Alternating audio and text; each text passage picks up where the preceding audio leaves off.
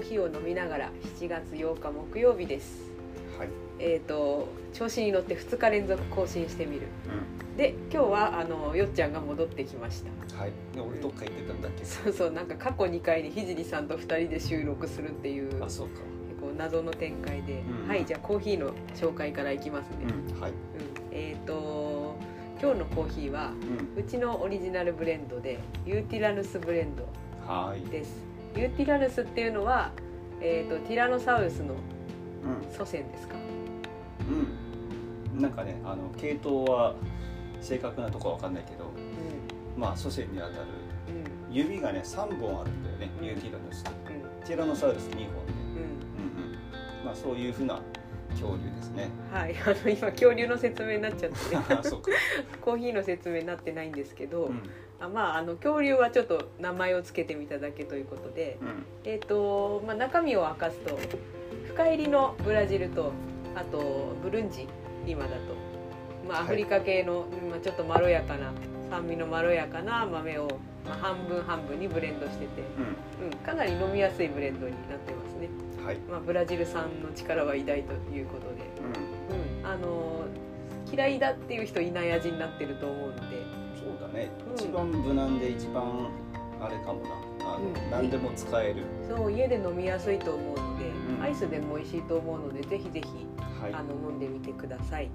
はい、えーというわけで、えー今日の話題は何にしようかなと、まあ、そもそもなんで1ヶ月ぐらい何も更新しなかったのかっていうとうこの撮ってた時間にお散歩を始めまして、んはい。うん、あの大曽根中を散歩するようになってうん。運動不足の解消に。はい。で最近それが梅雨でなかなか散歩に出かけられなくなってうん。きた今日この頃ということで。うんうん。はい、で今日は、えーとまあ、散歩のことはいいんですけど何について喋ろうかなってこうコーヒーを立てながらいつも考えるんですけど、うん。うんエヴァンゲリオンにしようかっていうことになりました、はい。うん、1ヶ月くらい前に遅ればせながら遅ばせながらという。か、うーんとね国語苦手でよくわかんない。けど、うんあのまあ、あの乗り遅れてるんだけどやっと見に行ってきたんです「新エヴァンゲリオン」うん、もう終わっちゃうみたいだね。うん、ねなんかラストランみたいな感じで、でなんかあのラストランの付録みたいのがあったみたいで、うん。薄い本ってみんな読んでたんですけど、ね。うん、あの何の意図もなくゲットしてしまったっていう、うんうん。うん。そうだね。勝手にいただいてしまいただいてしまった。まあ嬉しいんですけどあの「エヴァンゲリオン」には結構思い入れがあってううん。あの私たち80年生まれなんですけど、うん。ちょうど始まったのが95年「エヴァンゲリオン」がねあのうんうん。5時からアニメで始まったのが95年。そうか。だったの。あれ5時からアニメだったんだよ。うんうん。えー、そうなんだ。そうまあ私は最初からは見てないですけど、うあの結構オタクの友人が初回から見てたっていう。んうん。であれよあれよという間にあの社会現象になっていったのでびっくりしたとその友人は。言ってましたけど、なるほうどでまさにあれだ。我々がそのシンジ君たちの同年代の頃にそうそうそうなんだよ、うん。そうなんです。ちょうどまあ、95年80年生まれですから15歳ぐらいだったんで。うん。で結構私あの、うん、原体験が似ててっていうことに後々気がつくんですけど、うん。あのなんか父親からいきなり呼び出されて「エヴァンゲリオンに乗れ」みたいなうん。理不尽な展開から始まるじゃん。うん。あれがちょっと私自分の体験と重なって、えー、そうなんだ。うん、なんか大したことないけどうん中学受験させられたみたいな話を最近よくタイムラインでしてるんですけど、ううん、それがなんかすごい「エヴァンゲリオン乗れ」っていう理不尽となんかめちゃめちゃ重なって、んなるほどね。うん、そう。うん。でも当時そんなこと言うの恥ずかしいから思ってなかったけど、うん。うん、言ってなかったけど、うん。うん、あーなんか心象風景的には近かったんだなと思って、なるほど。うん、心が痛いなと思いながらハマっちゃって、キーワードがいちいち心に痛いんだよねあれ、うん。うん、私はあなたの人形じゃないとか、うん。そうだね。うん。そんなセリフあったね。うん、そうそう。ちなみにあのよっちゃんには全然心に響いていないようなんですけど、いやそんなことはないけど作品としてしっかりと見ていた感じ。うん。であの一回そのアニメは完結して何回か夜中一挙放送みたいのをやったんですよその頃。うんうん。でその後に映画が2本ばかし出てものすごく後味の悪い映画で終わっていたんですよね。うん「あのエアー真心を君に」っていううん。98年ぐらいの映画だったんだけど。うん。それがあんまりにも後味が悪すぎて、うんしばらく見る気がしないというか。あれって一回完結しているんだっけ？うん一応完結編みたいなノリで当時は放映されていたと思うんだよね、うん。でもサードインパクトが起こってこうなんかシンジ君とアスカだけが残ってうん。うん最後シンジがアスカの首を絞めてアスカに気持ち悪いって言って言われて終わるみたいな。うんうんうんそう。全然終わってないね。全然終わってない、うん、あれ何だったんだろうって思うんだけど多分あれなんだよね。こうサウンドノベルってあるじゃん。うん。あのなんかこう選ぶ道によってこうバッドエンドがあったりうん。真のエンディングにたどり着けたりっていううん。感じのやつ。まあパラレルワールドがいっぱいある。そうそうそう、やつだよね。まあ、あんなノリなのかなと思って。うん。でその後2009年ぐらいにあの映画3部作2009年かな、うん。まあ、私見てないんでうん。見てないんだけど、うん、その辺3部作出て「うん、ジョーハー Q」っていう、でそれも多分パラレルワールドというかそのあのサードインパクト起こったじゃんみたいのを全部なしにしてうん。なんか設定が若干変わったパラレルワールドになってて、そうだね。まあ、それは噂で聞いてたんだけど、うん。仕事を一生懸命我々がうん、やってしまってた時期だから。そうだ2009年のあたりは結構白目向いて働いてた頃だよね、うん。365日働いてしまっていたそうっすね、うん。まああの外から見たらうちら遊んで暮らしてるようにしか見えなかったと思うんで、うん。うん、あまり伝わってないとは思うんですがうん。一生懸命働いてたんですその頃。そうだね。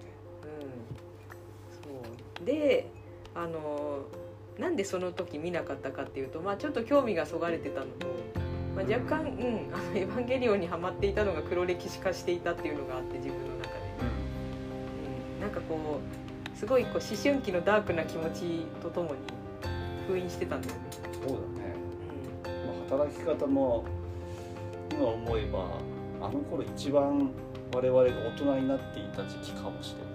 うん、なのかな。全然儲かってなかったけどね、まあ、そこそこは比例しないってことが分かった、うん。頑張って頑張ってもそこは比例す必ずしもしないかもしれない、で2020 20年で21年か。このタイミングで、まあ、あの完結編が出るということで、まあ、先にあの安野さんあの監督さんのなんだっけドキュメンタリーみたいの NHK でやってたじゃないですか、うん。うん、まあ、あれを見てああやっぱり見なきゃなーって思って、そうだね。うん、見るタイミングがどうしてもなかったんだよね。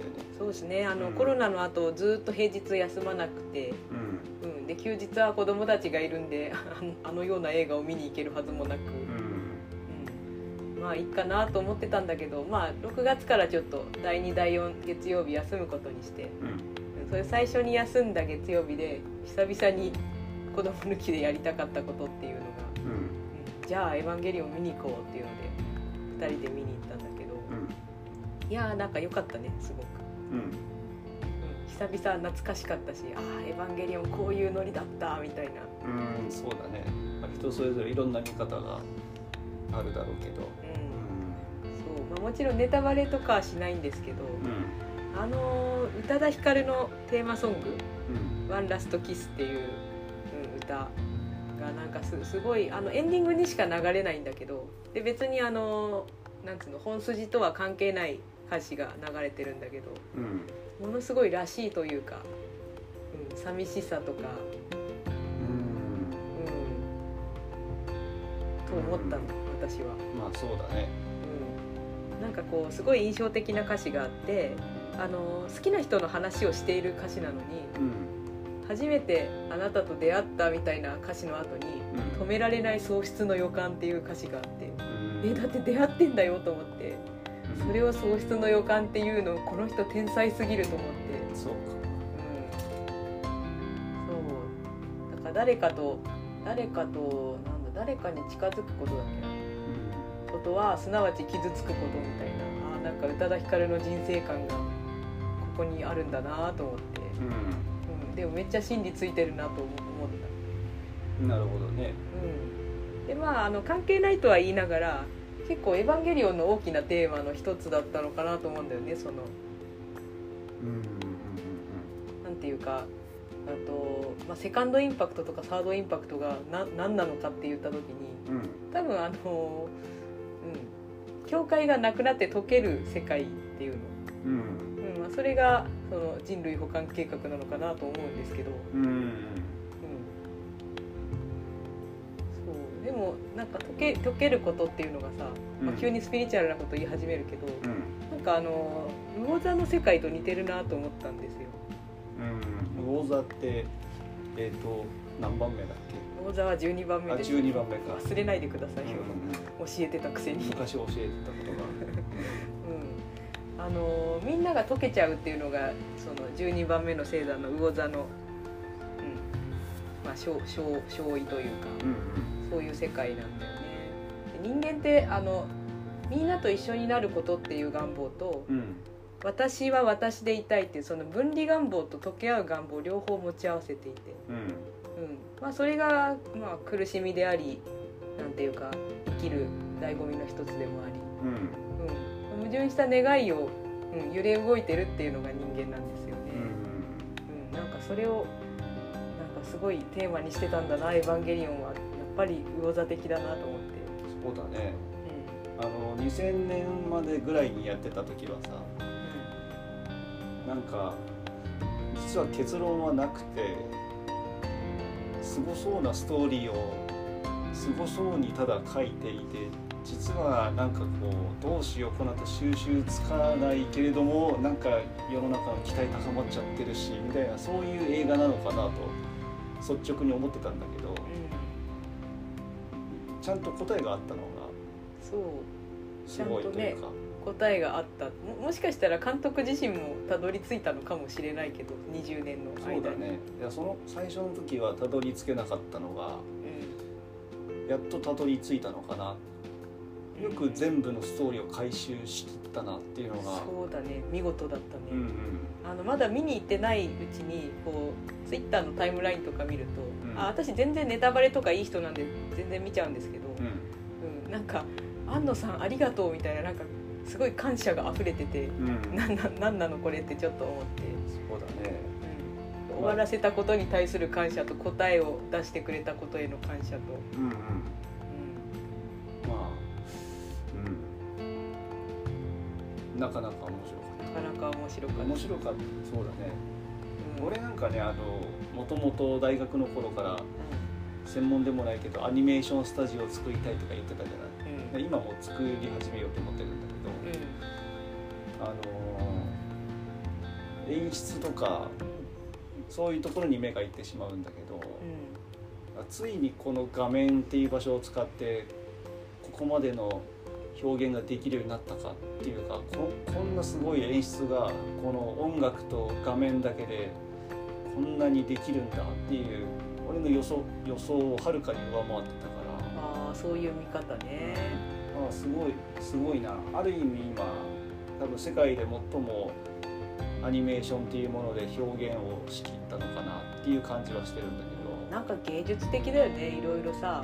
こうドキュメンタリーの中でもさこうアングル一つで全然違うみたいな話があったじゃん。うん、うん、言ってた言ってた。アングルをめちゃくちゃ、うん、あの研究してるタームがあったりとかして、うんまあ、それは遺憾なく発揮されてたかなっていう気もするし、うん。うん。まあ、あとは、うんまあ、表現で面白いなと思ったことを言うとめっちゃ説明してるみたいな。うん。うん今まで「エヴァンゲリオン」はそう説明しなくてみんなに考えさせるみたいのが、うん。うん、今までというか2000年までの「エヴァンゲリオン」はそんな感じでずーっとまあお友達とその話をしてるのは楽しかったんだよね。あれはどういう意味だろうかとかこの不可解な単語は一体何なんだろうかとか、うん。まあ、そうそういう手法だったと思うんだけど、うん。うん、それがなんかどうしてあの碇玄道さんがあんなに病んだのかとかうん全部全部自白してるしみたいな、うん、そうだね。そう。それはまああの、うん、監督自身が不思議っていうのがうん。そその不思議のままにしておけない時代になっちゃったみたいなことをポツッと言ってるインタビューかなんか見ましたけど、うん。うん、あのリテラシーがない人向けにも説明しないといけなくなったっていうのはどうあるみたいね、うん。うん、まあでもちょっとありがたくはあるかな。ああこういう意図だったんだっていうのが。まあ、あれは安野さんがやっと言語化できたっていうことなんじゃないのかな。うん。それもあるかもね。今までは映像でしか表現できなかったとか、うん。わかんないけどこういうシーンが必要だっていうふうに入れてたやつがうん。やっと言語化できたのかなという気はする、でも結局あの話はさ、うん。あねネタバレしちゃうけど。うん。なんかその碇玄道さんのさ喪失の苦しみが耐えられなかったために起こった話みたいな、うん、うん、そうだね。なんか男の人は弱いなみたいに思っちゃう。うん。そういう世界なんだ そうですね。それはまさにそう日々日々見てて思うからね。うん。世の中見て。うん。うんそうですね、まあ、というわけでこんな感じでなんか休んで「うん、エヴァンゲリオン」を見に行ったところいろいろこう思春期からのモヤモヤ含めうん。いろんなものが回収されてすごく良かったですね。うん。っていうのはま私の体験でよっちゃんは別のものを見たようだけども、うんまあでもまあそれなりにうん。いろいろ。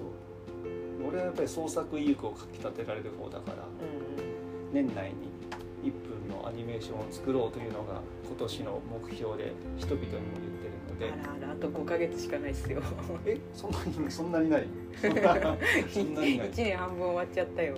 まあとりあえず言った分なんだろうラフでもいいから仕上げてみるはい、はい。じゃあそんな感じでなんかハートに火をつけられたやうっぱり偉大な作品だったということであります。んはい。はい。それではまた